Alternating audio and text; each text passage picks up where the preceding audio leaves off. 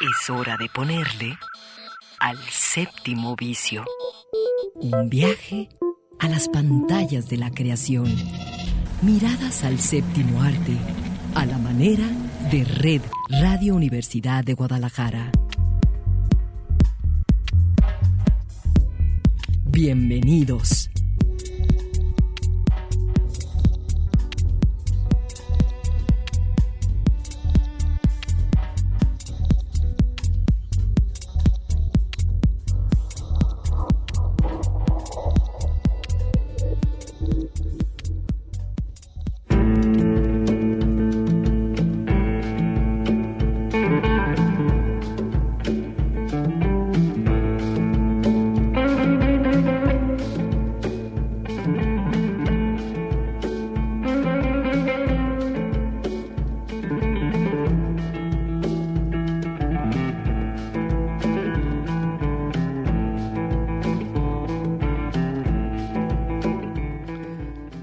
Son las 3 de la tarde y así comenzamos hoy el séptimo vicio.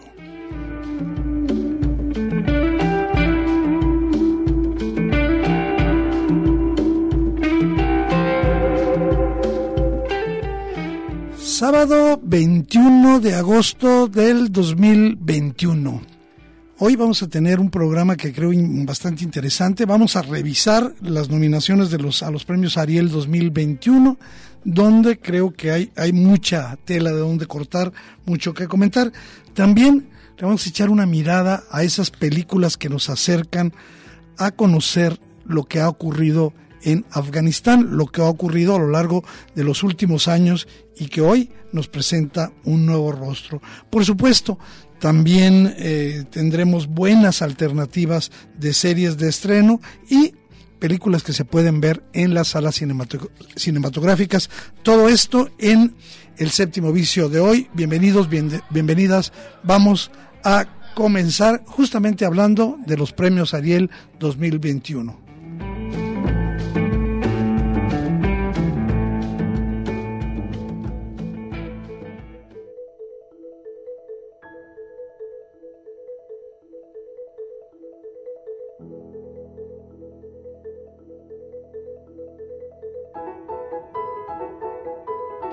Pues se dieron a conocer esta semana por la Academia Mexicana de Artes y Ciencias Cinematográficas las nominaciones para los premios Ariel 2021 que se van a entregar a lo mejor de eh, la producción eh, cinematográfica mexicana del el 2020. Eh, yo, para empezar, quisiera decir que eh, a pesar de las múltiples críticas que ha recibido eh, los últimos años la celebración de los premios Ariel, eh, sobre todo la ceremonia, porque se le ha acusado de ser una mala copia de otro tipo de premios como los premios Oscar o los BAFTA o los pues, diversos premios que se entregan en todo el mundo con los César. Eh, yo, eh, y además, eh, porque se señalaba que la cantidad de películas que ahí se muestran no están relacionadas con lo que la gente puede ver. ¿sí? Entonces, en ese sentido, la pregunta que se hacía uno era, bueno, ¿a quién les interesan los premios Ariel más allá de los que están involucrados en los premios? Pero, eh, digamos, eh, a contracorriente de esto, yo quisiera decir que este año en particular, este año 2021, hay muchísimas cosas que saludar, que celebrar en, la producción cinematográfica mexicana y justamente por eso, me parece, tiene mucho sentido seguir eh, estas nominaciones.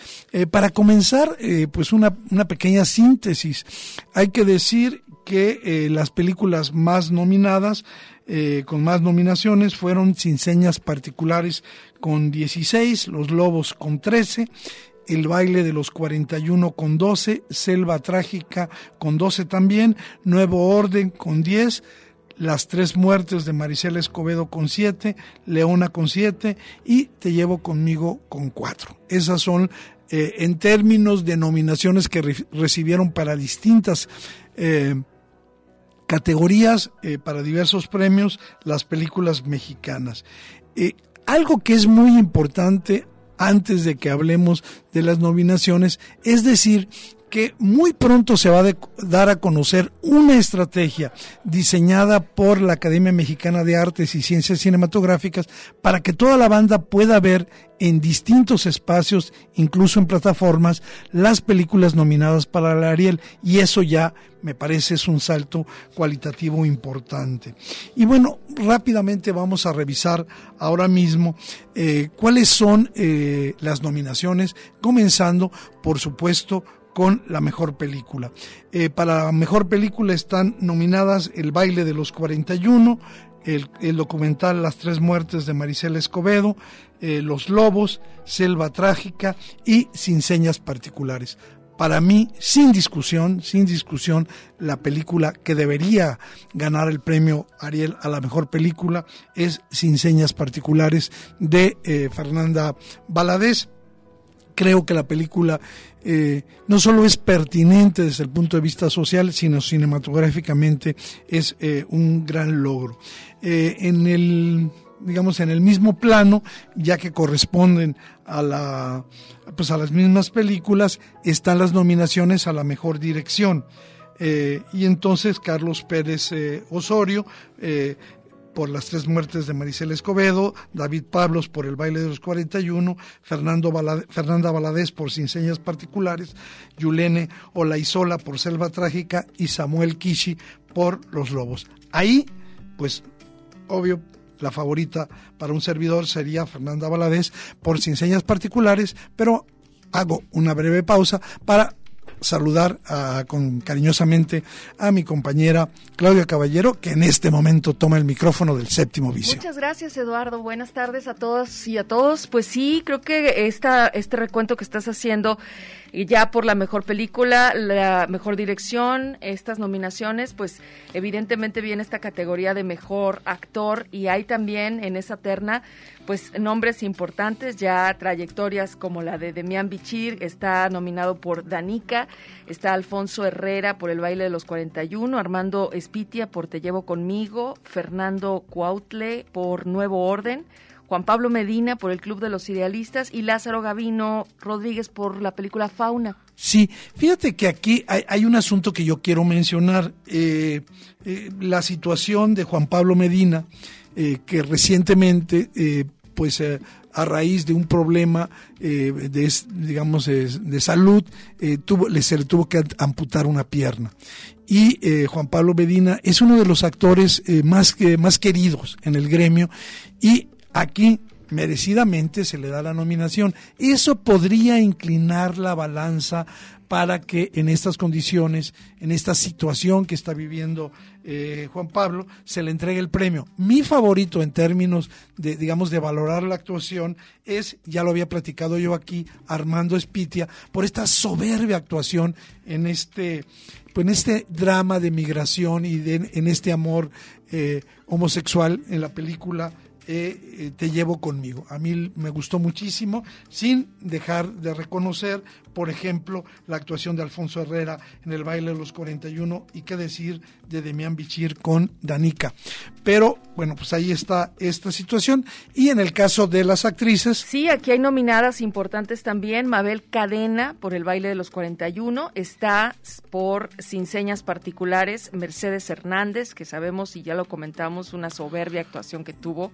Maravillosa. Mónica del Carmen por Nuevo Orden. Nayan González Norvind por Leona y Marta Reyes Arias de Los Lobos, que sabemos que también es una revelación, ¿no? Fíjate que, que yo quiero muchísimo y valoro mucho la, la, actuación de Marta Reyes por Los Lobos, lo hemos comentado aquí, incluso cuando ella estuvo aquí sentada con nosotros, yo le dije, oye, qué, qué actuación, digamos, eh, uno no la olvida. Sin embargo, creo que Mercedes Hernández es el año de Mercedes Hernández. Eh, la serie Somos, ahora vamos a comentar también de otra serie en la que ella actúa.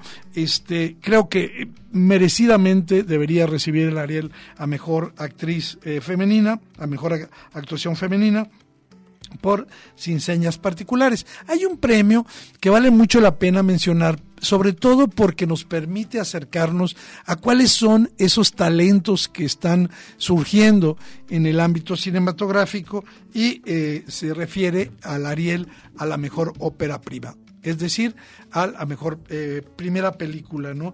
Y ahí está eh, eh, Las tres muertes de Maricela Escobedo, de Carlos Pérez Osorio, Leona de Isaac Cherem, Cherem Ok, están bien, que es la única que yo no he visto de Gabriela y Beth Sandoval, sin señas particulares, que es el debut de eh, Fernanda Valadez y volverte a ver el documental de Carolina Corral Paredes.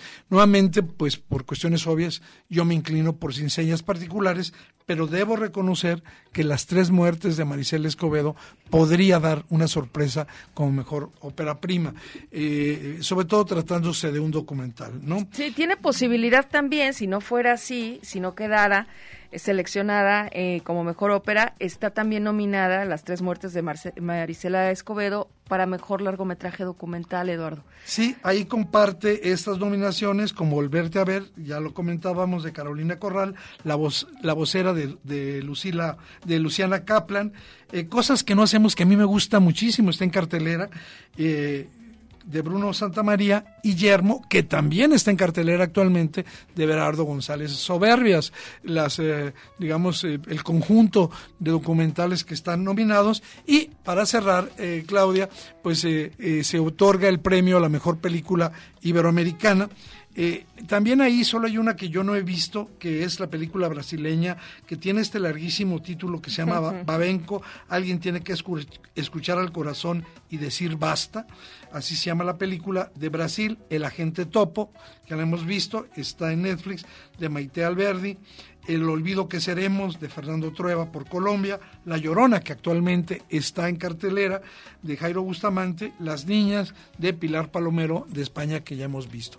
Y pues por supuesto ahí mi favorita sería La Llorona de Jairo Bustamante. Bueno, eh, una pregunta que nos hacemos es, ¿y dónde podemos ver esta película? Siempre a través de nuestras redes sociales, de, en Facebook, en Twitter, en Instagram. La gente nos pregunta siempre, ¿dónde podemos ver estas películas? Y bueno, aquí un pequeño resumen. Eh, en Netflix se puede ver El baile de los 41, Selva Trágica, las tres muertes de Maricel Escobedo, Rencor Tatuado y El Agente Top. Ahí se pueden ver estas películas que ya hemos mencionado.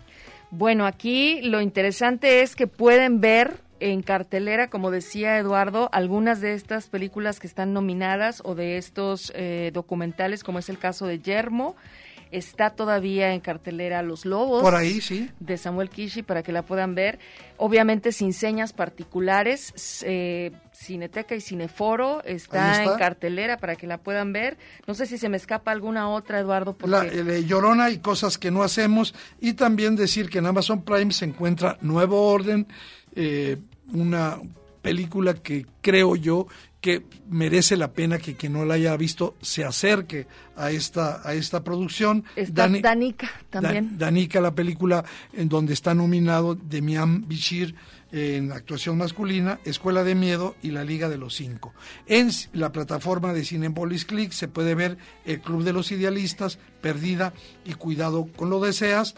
En Disney Plus, un, un disfraz para Nicolás y esta película Fauna que ya tú mencionabas este, eh, estará disponible en la plataforma Filming Latino a partir del 27 de agosto. Leona en video por, eh, por demanda. Este, próximamente Netflix tendrá La Vocera y Volverte a Ver.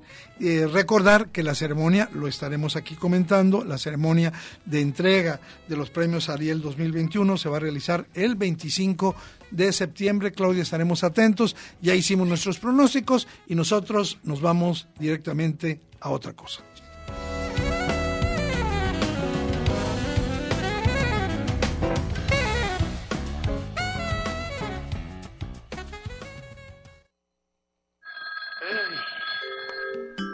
Séptimo vicio. ¿Quién? Mirada encendida en imágenes múltiples. Que suba inmediatamente y que no me moleste nadie porque esto va a ser escalofriante. La voy a hacer pedazos. Un poco de música, música.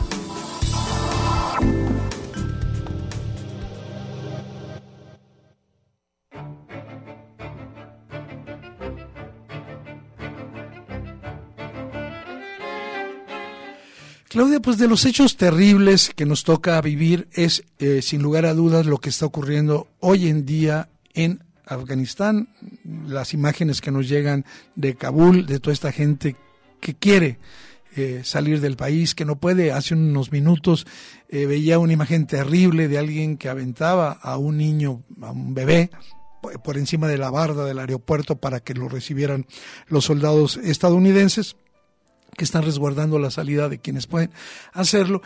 Y bueno, es una película que no nos esperábamos que apareciera tan pronto, eh, después de más de 20 años de una guerra inclemente, de situaciones verdaderamente terribles. Y nosotros eh, quisimos, eh, Claudia y yo, ofrecer hoy obviamente no todas las películas, hay documentales formidables, Camino a Guantánamo, este, Restrepo, la historia de Tillman, pero eh, nosotros quisimos ofrecer eh, películas eh, que se pueden encontrar fácilmente en streaming y que pues nos permiten tener una imagen de lo que ha sido esta guerra de la situación y queremos comenzar con dos películas que digamos desde el esquema más tradicional de las películas de guerra, de los digamos de los dramas bélicos, también nos acercaron a lo que es la esta tragedia humana que ha ocurrido justamente en ese país.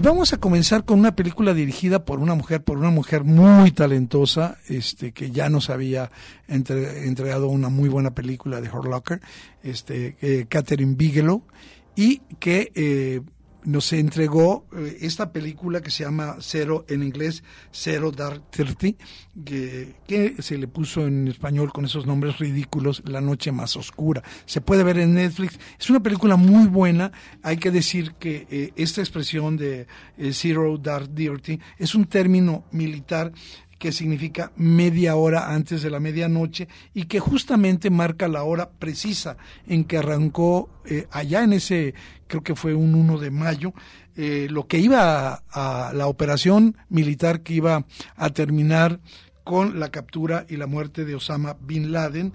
Eh, y yo creo que no está de más mencionarlo, aunque a lo mejor para ver la película no es determinante, pero sí saber por qué se llama así la película.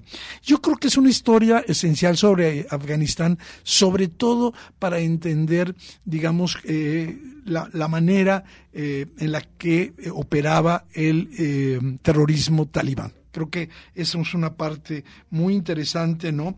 Y aquí la película nos va a contar la historia de los agentes de la Agencia de Inteligencia de los Estados Unidos que rastrearon a Bin Laden y justamente la acción de estos grupos de tarea especiales en Pakistán que finalmente asesinaron a, Bin Laden, ¿no? que lo, lo, mataron, digamos, a mansalva.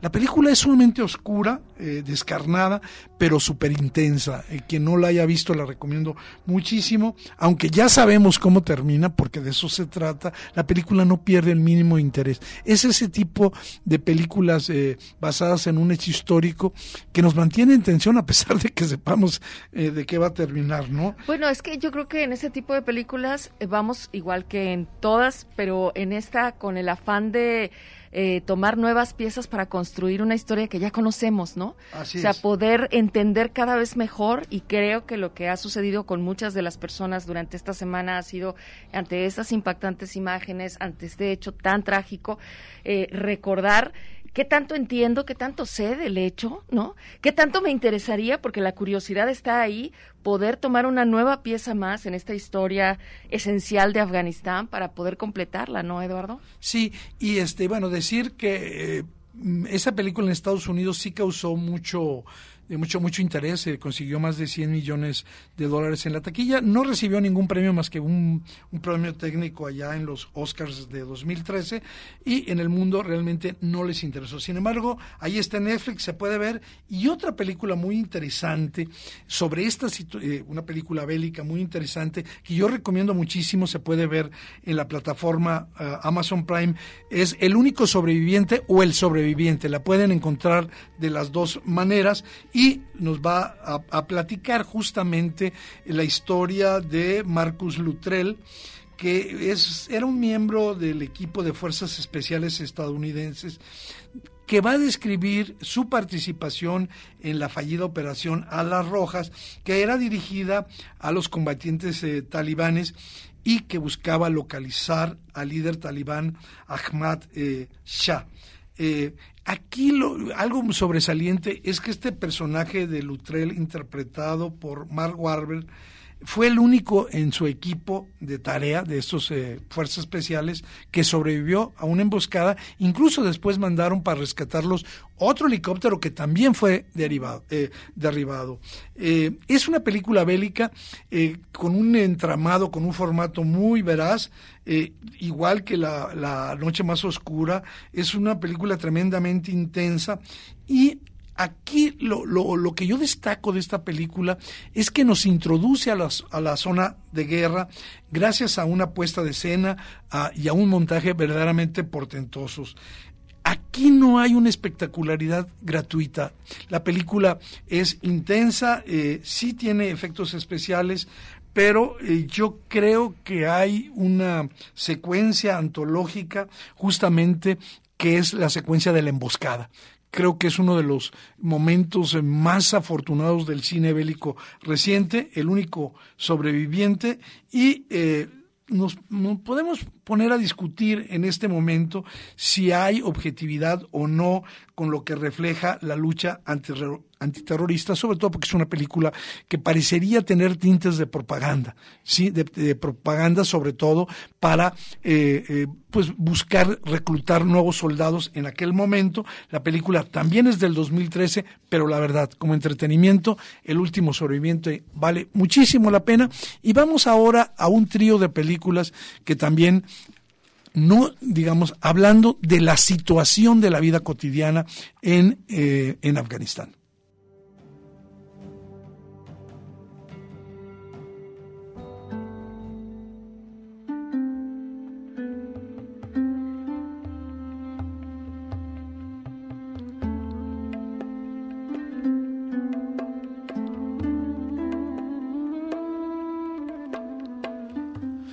Pues Claudia, la primera película que vamos a mencionar es prácticamente un clásico. Yo leí la novela, este, creo que es un, eh, la adaptación, si no es perfecta, es una película sumamente eficiente y me refiero a esta película que se puede ver en la plataforma Cinepolis Click, Cometas en el Cielo.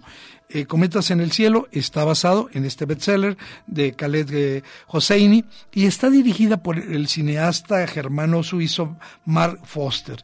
Y en general esta historia va a tratar, además del asunto de la situación eh, de Afganistán, temas como la culpa y la redención, pero eh, aquí lo interesante es que la película está anclada en el último medio siglo de, Afganistán, ¿no? que abarca la caída de la monarquía, la intervención militar soviética, el, el éxodo masivo de refugiados afganos y, por supuesto, la situación con el régimen talibán. Esta historia eh, que refiere Eduardo Cometas en el Cielo está ambientada en tres décadas diferentes. Es 1978 por un lado, 1989 y el año 2000 que transcurre en una soleada y liberal San Francisco y en la sórdida Kabul y va desde estas desventuras inocentes de dos niños que aman el cine y, los papalotes hasta pues los horrores de la guerra y este fanatismo religioso con los chicos y con las mujeres como, como víctimas principales. Fíjate que es esta parte quizás la más interesante de Cometas en el Cielo. Y es una película que nos va atrapando emocionalmente porque eh, justamente miramos de qué manera golpea esta situación a los niños. ¿no? La última parte de la película está ambientada ya más hacia el año 2000 y eh, pues se centra en el trayecto de uno de los personajes, ya como adulto, en un país que está arrodillado por las atrocidades del régimen talibán que ahora mismo regresa al poder y que se está, digamos, eh, posesionando, digamos, está adquiriendo todo el poder en Afganistán y obviamente nos va a mostrar un pueblo eh, dominado por el terror y sometido a una persecución que ahora como tristemente mañana será indescriptible, ¿no? Nuevamente eh, subrayamos que en esta película no hay un uso sensacionalismo del ataque, pero obviamente esto lo vamos a percibir en la película, ¿no? Aquí hay dos niños que son los que, digamos, tejen la historia y ellos realizan unas interpretaciones eh, pues verdaderamente desgarradoras, este, tan desgarradoras, Claudia, que eh, hubo miedo que después de que la película se exhibiera fueran perseguidos y asesinados. Así que fueron ellos sacados de Kabul, los dos actores, para eh, posponer y darles chance de que... Eh, sí, ponerlos a salvo, ¿no? Y al mismo tiempo, Cometas en el Cielo es una, una obra precisa, directa, elegante, yo diría bien empaquetada, sobre todo en la banda sonora de Alberto Iglesias. Ahí está. Y bueno, pues ahora eh, quisiera mencionar una película de la cual ya hemos hablado aquí en algún momento. Es una animación formidable que se puede ver en Netflix. En español le pusieron El pan de la guerra, aunque Netflix se mantiene el título en inglés The, Bread, The Breadwinner. Sí, es una película que cuenta eh, en Kabul, en Afganistán, bajo este régimen talibán, la historia de Parvana, una niña de 11 años que va al mercado regularmente con su padre, pero un día, tras un altercado, el papá lo detienen como enemigo del Islam, lo encarcelan y deja a su familia así sin noticias. Y, y esta niña, Parvana, para poder salir sola y traer comida para su familia, tiene que fingir que es un chico. Y bueno, pues eh, ahí comienza un viaje peligroso eh, en el que pues no va a perder de vista uno de estos objetivos que tiene, que es el reencuentro con su padre y conseguir su liberación. Eh, Parvana, a través de los ojos de Parvana, vamos viendo y nos va mostrando en esta animación este gobierno tiránico de fundamentalistas islámicos y cómo ellos socavan todo atisbo de autonomía de estas mujeres en relación con los hombres, que son ellos directamente propietarios de las mujeres que están a su cargo y que cuentan con la libertad de, de mancillarlas a, a voluntad. Y que eso es, y por eso la importancia de que lo veamos, lo que va a ocurrir ahora, este, tristemente, esta enorme, fantástica animación, recomendabilísima, El pan de la guerra en Netflix, fue nominada a la mejor película de animación en 2017, y este, yo creo que esta temática social y política potente, eh, donde nos va a mostrar el reinado del terror y la arbitrariedad, eh, creo que es una película que merece verse. Y un poco para cerrar, una película también que se encuentra en la plataforma Claro Video. Es una película de uno de los grandes directores iraníes y se llama Kandahar. Kandahar cuenta la historia de una afgana canadiense que va a regresar a su tierra natal para salvar a su hermana del suicidio. Su hermana se quiere suicidar no porque esté loca o porque tenga una enfermedad mental, sino porque no encuentra manera de tener una vida digna. Eh, fíjate que esta película Kandahar no llamó mucho la atención cuando se estrenó este, en el 2001 allá en el Festival de Cannes, pero vinieron eh, pues los hechos de los atentados del 11 de septiembre y la película cobró un interés en el mundo que quería saber más sobre las penurias que enfrentan las mujeres en Afganistán, justamente porque son dos personajes eh, femeninos los, los más importantes, ¿no? Creo que algo valioso de la película es que nos va a mostrar el caos, el hambre, este, la tensión latente en, en, la zona, donde este tipo de costumbres, este fundamentalismo sobre los comportamientos, particularmente de las mujeres, sojuzgan y hay que sobrevivir como se puede. Eh, muchos pensarán al escucharnos en este momento que Kandahar es un viaje triste, cargado de dramatismo, pero es, creo, notablemente reflexivo este viaje, tranquilo, y va como, como describiendo la idiosincrasia nacional generando simultáneamente eh, un sentimiento de aventura y de emoción y pues en ese sentido es eh, eh, muy muy interesante. Creo que algunas secuencias son maravillosas maravillosas y desgarradoras al mismo tiempo. Menciono algunas. La reunión de niñas en la escuela iraní y la lección de los profesores sobre cómo evitar las minas terrestres en forma de muñecas. La reunión de mujeres vestidas con burka en torno a un vendedor de cosméticos y pulseras. La carrera de los lisiados y mutilados hacia las piernas artificiales lanzadas en paracaídas por los aviones de la Cruz Roja. Ahí están algunas imágenes de Kandahar, película que se puede ver en claro video. Y con estas, con esta cinco películas, eh, que hay muchísimas más, ya lo decía, una de mis favoritas es el documental En Camino a Guantánamo. Vamos a nuestro primer corte y justamente, pues, súbele un poquito al tema que pusimos y ahorita te voy a decir por qué la pusimos.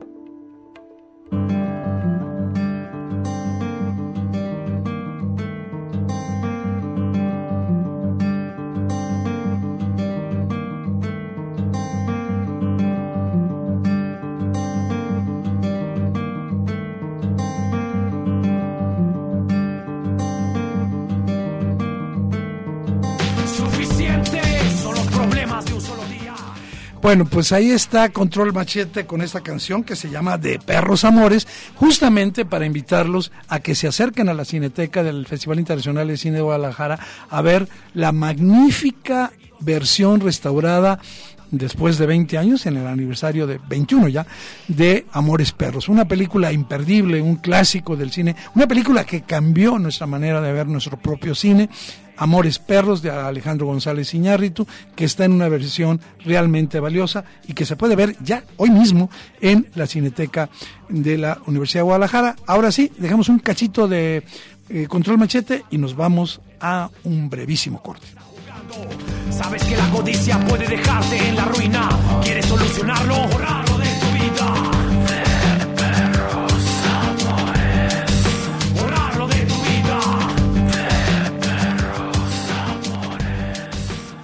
Comedia. Documental. Terror. Melodrama. animación y mucho más bajo el lente de El séptimo vicio.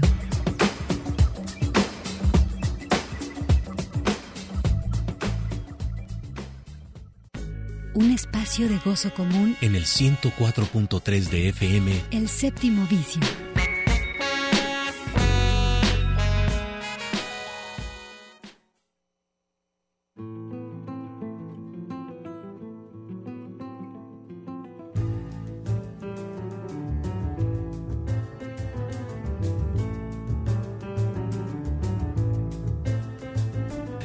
Y hoy, Claudia, pues eh, vamos a comenzar con serie, una serie que pues ya la habían anunciado y todo el mundo la esperaba, una serie dirigida por Diego Luna y que tú y yo nos dimos a la tarea. Pero antes de todo eso, queremos invitar a la raza porque fíjate que tenemos un regalo especial. Ya supe, ya supe y, que tenemos aquí la posibilidad. ¿Qué te parece si ponemos en la pista de la película a la que vamos a invitar a la premier? La película, escuchen, se llama Asalto a la Casa de, de Moneda y eh, justamente tenemos la opción de invitar a toda la banda a la premier de esta película, pero escuchemos primero la banda sonora.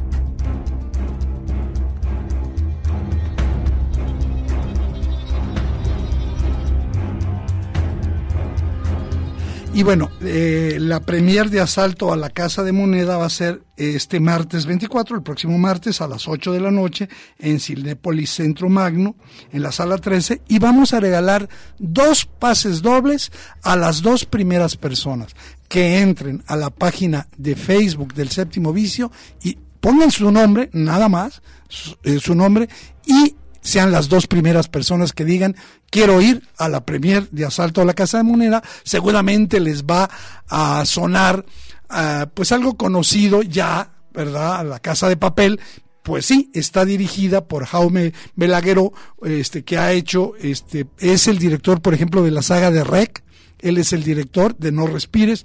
Y en esta película eh, pues es la verdad si te gustan los thrillers es, es una muy buena opción de que la veas. Asalto a la Casa de Moneda es un thriller de atracos muy al estilo de la vieja escuela. Es una es un thriller muy hábilmente ejecutado eh, concebido de una manera intriga, intrigante como un enigma. Sí es convencional en su planteamiento pero tiene una dirección muy ágil un ritmo tenso y fíjate que hay un hay un hay un marco eh, muy interesante porque la película va a tener como escenarios el Madrid de, eh, de la Copa Mundial FIFA 2010 y esto va a pues a tener un papel importante en la en la trama. Y ahí está el asalto a la casa de moneda eh, a la premier que queremos invitar a la banda del séptimo vicio, que se va a realizar el próximo martes 24 en Cinépolis Centro Magno. Dos primeras personas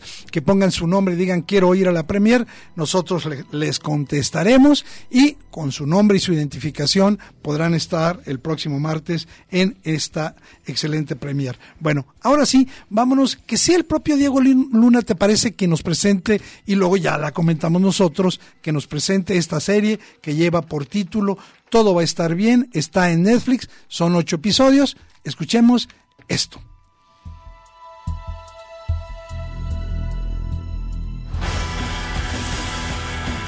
Córrele, que vamos tardísimo. Desde que Julio y yo aceptamos que valió verga, nos llevamos mejor que nunca. ¡Quiero el puto divorcio, imbécil! La necesidad de hacer una de hacer una serie que responda a una realidad de, a la nuestra una serie que sí tenga que ver con un mundo que habitamos, que conocemos, eh, reflexionar sobre nuestra ciudad, reflexionar sobre el hoy. Siento que estamos en un momento de replantearnos muchas cosas. Queríamos hacer un proyecto que ayudara a hacer preguntas. No por ti, perdón, no, no, no. Ahora, no te voy a mentir. Las cosas se pueden poner muy feas. Ahora se trata de ver quién aguanta más. Yo. Estás preocupada, mija, ¿verdad? De que tus papás anden de peleonero. Pero todo es para que estemos más contentos. Busco cierta distancia con la historia para poder hacer muchos comentarios. ¿Qué pasó? A ver, espera. Soñé feo. ¿Qué soñaste o qué? Con Ortiburcio. ¿Quién es Ortiburcio? Es una gallina mala. Te digo que la terapia de esta niña nos va a salir en un dineral. Puta madre. Creo que eso es lo bonito de la serie, que todos los personajes son, son, son imperfectos, ¿no? Como somos todas y todos. Entonces, ¿qué quieres ser? Dentista. Dentista. ¿Cómo crees? Te regalo lo que más quieras. ¿Un gallinero? Bueno, lo segundo que más quieras. Tienes la certeza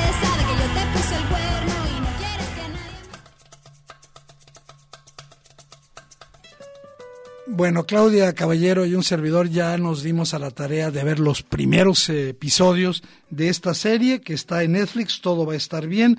Ocho episodios, creada, escrita, dirigida por Diego Luna y pues básicamente es el deterioro, la destrucción de un grupo, de una familia. Eh, aquí lo que me llamó la atención para comenzar yo con, fíjate que se nota un acercamiento de alguien que está contando una experiencia muy cercana, ¿eh? No se nota, digamos, un guion, digamos, dirigido para el público en general, sino pareciera que alguien está compartiendo una experiencia. No quiero pensar que Diego lo vivió, pero eh, tiene ese sabor eh, todo la serie, cuando menos los tres primeros capítulos que yo vi. Pues eh, después de escucharlo y lo que tú comentas, eh, podría sospechar que sí, porque dice, eh, esperaría tomar distancia de esta historia para poderla ver desde lejos, pero bueno, lo que cuenta todo va a estar bien. En efecto, es la ruptura del matrimonio entre los personajes Julia y Rui y cómo este rompimiento afecta a su hija Andrea. Sí. Son los tres personajes que primero nos meten a su historia. Eh, creo que los primeros minutos en donde comienza un interrogatorio este, en una oficina de gobierno, en donde claro que identificamos como- Horrible como, cuestión. mexicanas y mexicanos identificamos a ese sujeto o esa persona que evidentemente tiene todo ese perfil de no me importas y estoy haciendo mi trabajo a fuerza y además te estoy haciendo preguntas completamente fuera del lugar. Y de- que te llegan y que, son como dagas que se, que te- entierran en el momento, porque se supone, pues ya no estamos contando nada que no, digamos, que vaya a alterar eh, lo que veas, pues que estás en un momento en el que estás luchando por la custodia de tu hija, no, no es un momento sencillo. Yo quiero destacar así para empezar, aparte de este acercamiento crudo a una realidad brutal, eh, hay que en México eh, las estadísticas sobre el número de divorcios es digamos, uno de cada dos matrimonios se divorcia. Y eso, pues, eso pasa también por procesos de, de debilitamiento de, de la relación, de los vínculos y de las afectaciones que todo el entorno, incluyendo los amigos, tienen.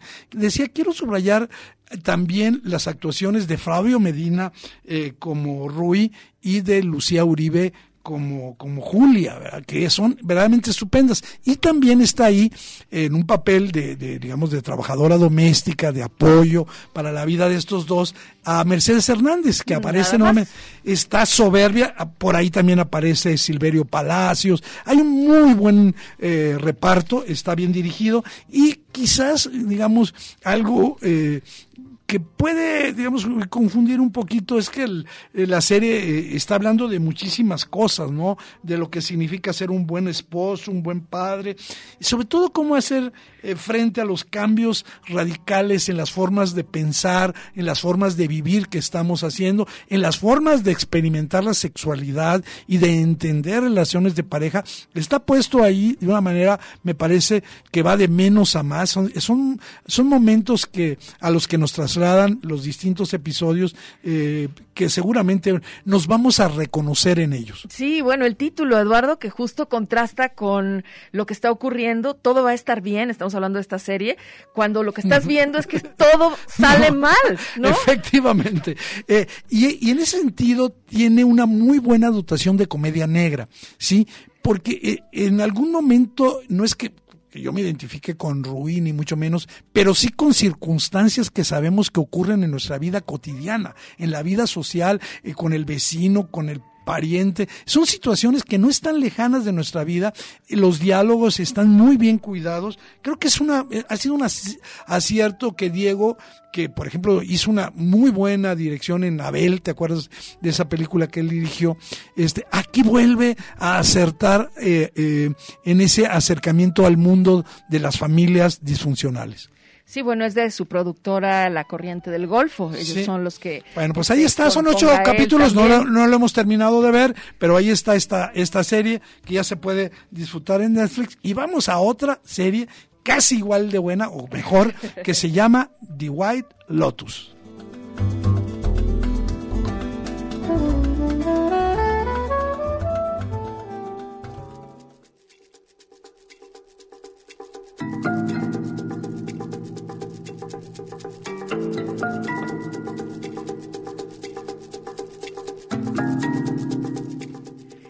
¿Sabes qué me ha sucedido con The White Lotus, que está en HBO Max? Sí. Primero pensé que sería una serie superficial, muy de, ay, el, la isla de la fantasía, porque el entorno, pues, paradisiaco, en Hawái, donde íbamos a ver las historias de los turistas que llegan a pasar una semana de vacaciones. Y me resistí al principio, ¿eh? Dije, ay, no, qué flojera. Yo creo que. Eh, pero bueno, como Eduardo me la recomendó, dije, bueno, pues hay que verla. ¿Qué tal, eh?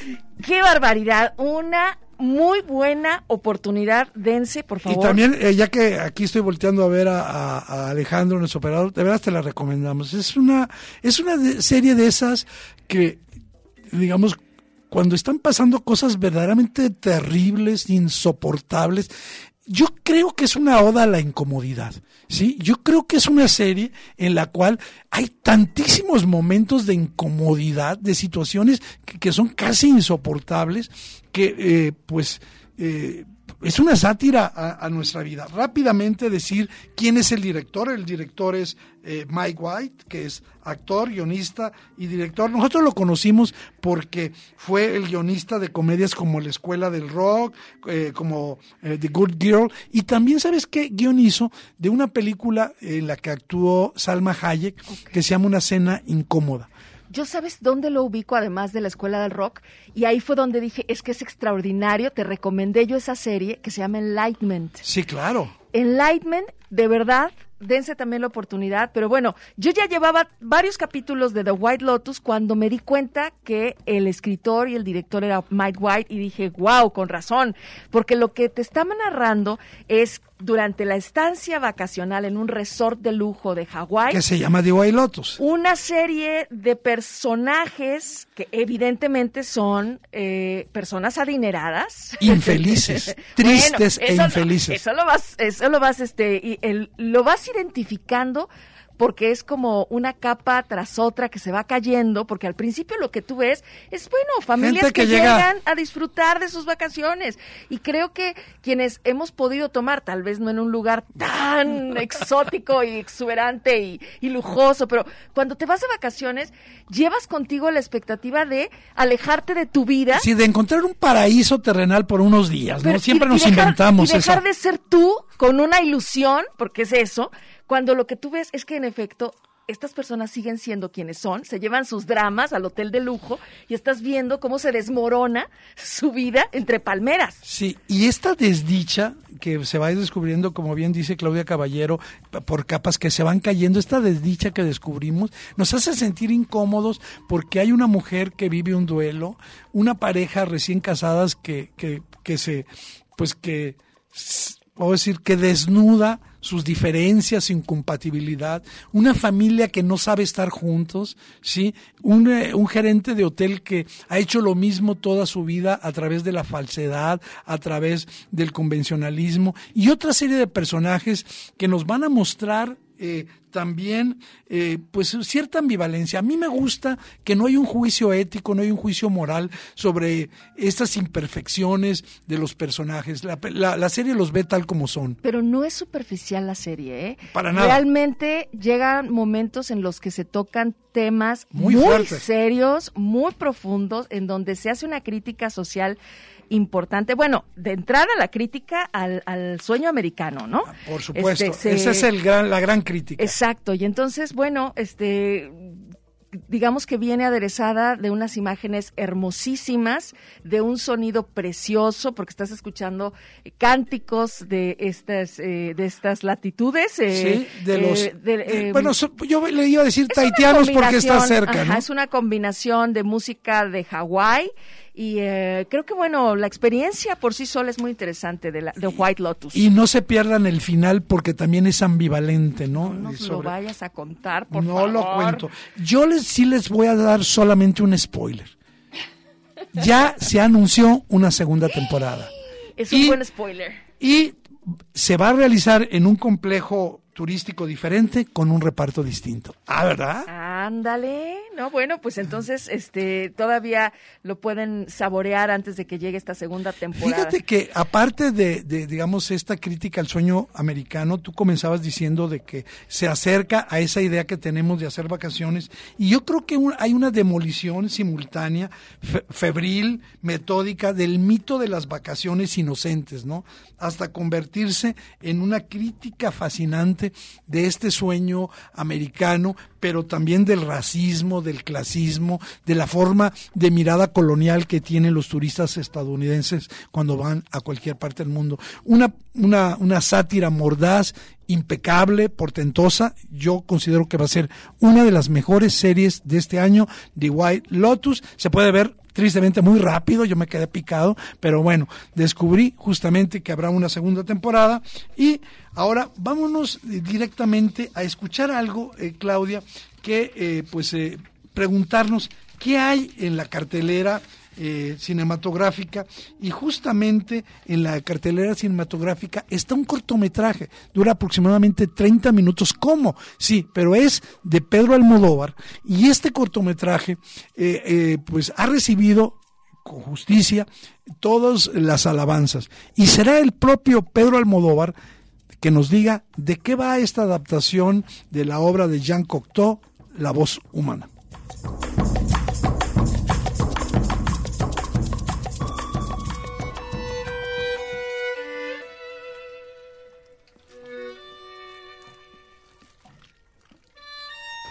Bueno, pues La voz humana propone sobre todo un personaje femenino en una situación que a mí me gusta mucho, o por lo menos que me manejo muy bien como escritor con ella, que es eh, la mujer abandonada, eh, al borde del abismo, en un estado de tensión insoportable, que provoca que ese personaje, o sea, dinamiza mucho a ese personaje, que empiece a hacer cosas, que salga a la calle, que intente averiguar con quién está eh, el examante que la ha dejado.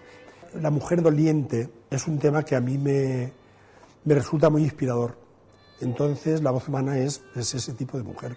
Yo creo que ya con esto ya doy por terminada mi, mi, mi relación idílica con el texto de Cocteau. Y he convertido el monólogo casi en un acto de venganza, sobre todo para que mis personajes, no importa la situación que estén viviendo, son moralmente muy autónomos. Entonces yo quería también que esta mujer tuviera esa autonomía moral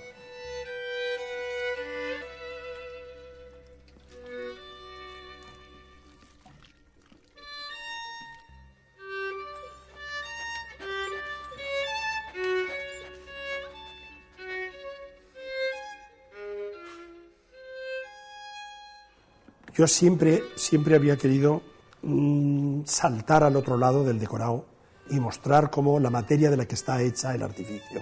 Y aquí es la idea esencial, la idea primordial, en mostrar al, personaje dentro de un decorado, digamos, naturalista, donde soy más Almodóvar que nunca, los colores, eh, los objetos, quiero decir, no es un auto-homenaje, pero he estado menos contenido que nunca, porque esa era la, también la razón de hacer el corto, darme a mí mismo toda esa libertad. Porque yo, de hecho, me he sentido como cuando hacía Super 8, con como el que está empezando y todo es nuevo para él. Y no era gratuito porque estoy mostrando al personaje en su soledad y en la oscuridad en la que vive. Y el confinamiento, quiero decir, una vez que sale de su, de su apartamento, sigue habiendo enormes paredes que la tienen aislada.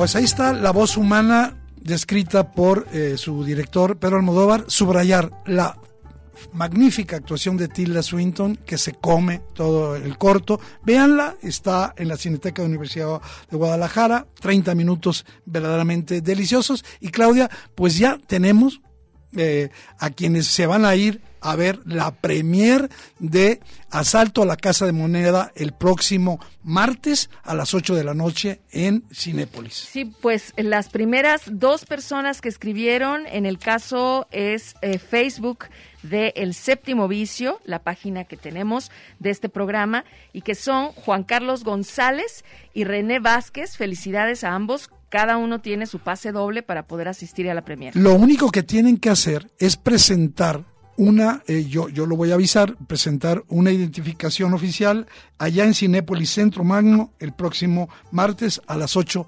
de la noche. Y bueno, pues eh, el tiempo vuela, es hora de que nosotros eh, pongamos punto final a esta edición que como cada sábado lo que le interesa es hablar del mejor de los vicios. Y cada sábado vicio. se va más rápido, además, Eduardo. Bueno, pues Claudia, que tengas un feliz fin de semana. Igualmente, A- Alejandro, descansen. gracias por todo. Y yo quiero decirles que aunque lo criti- la critiquen muchísimo, qué discazo se aventó la señorita Billie Eilish en su segundo disco. Escuchemos esto de eso y los vemos la próxima semana.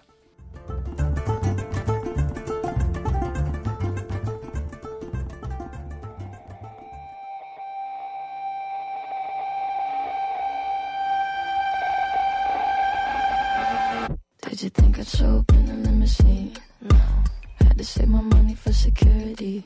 Got a stalker walking up and down the street. Says he's Satan and he'd like to meet. I bought a secret house when I was 17.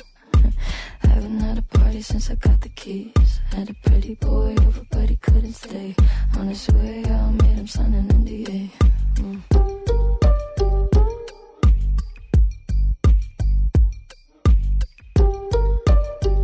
Yeah, I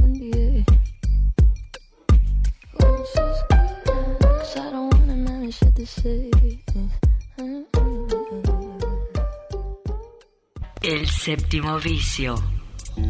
La cultura del cine en imágenes sonoras.